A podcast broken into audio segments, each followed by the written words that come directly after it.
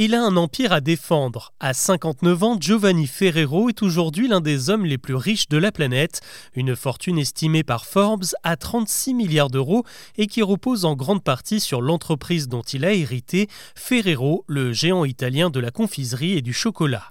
Sauf que voilà, après des décennies d'hégémonie, le fabricant de Kinder, Tic Tac et surtout de Nutella perd du terrain face à la concurrence et dans un contexte de prise de conscience alimentaire. Désormais, les consommateurs sont beaucoup plus regardants sur ce qu'ils achètent, à la fois pour leur santé et pour la planète. Un phénomène contre lequel Ferrero lutte de toutes ses forces. La dernière preuve en date, c'est un procès intenté à son concurrent Nocciolata pour concurrence déloyale en France. En 2009 et 2020, Nocciolata a diffusé une publicité à la télé vantant les mérites de sa pâte à tartiner garantie bio, sans huile de palme et respectueuse des orang-outans. Ferrero y a vu une attaque directe et calomnieuse envers son précieux Nutella et a saisi la justice pour demander réparation. Après trois ans de procédure et un jugement en appel, Ferrero a finalement été débouté en janvier et condamné à rembourser les frais d'avocat de son concurrent. Cet épisode en dit long sur la tension qui règne sur le marché de la pâte à tartiner. Les scandales liés à la culture de l'huile de palme ont fait beaucoup de mal à Nutella et à Ferrero qui en met plus de 20 000 tonnes chaque année dans ses produits. En France et dans toute l'Europe, beaucoup de consommateurs s'en détournent, si bien que la concurrence en profite. Nocciolata encore une fois, Bonne Maman, Lucien Gorgelin.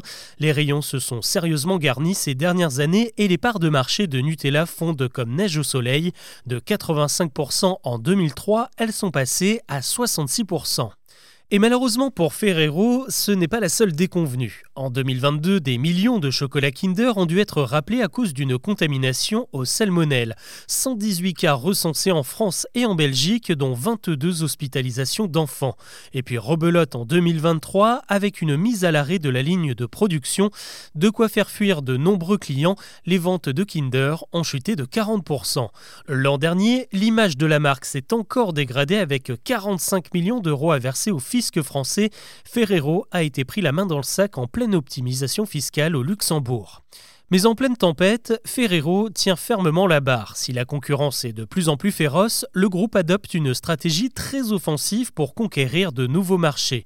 L'an dernier, l'Italien s'est offert son compatriote System, spécialisé dans les pâtisseries surgelées, un secteur que Ferrero cherche à développer avec toute une gamme de muffins récemment lancés. Et face à la méfiance du consommateur européen, c'est désormais le public américain que l'entreprise essaye de conquérir.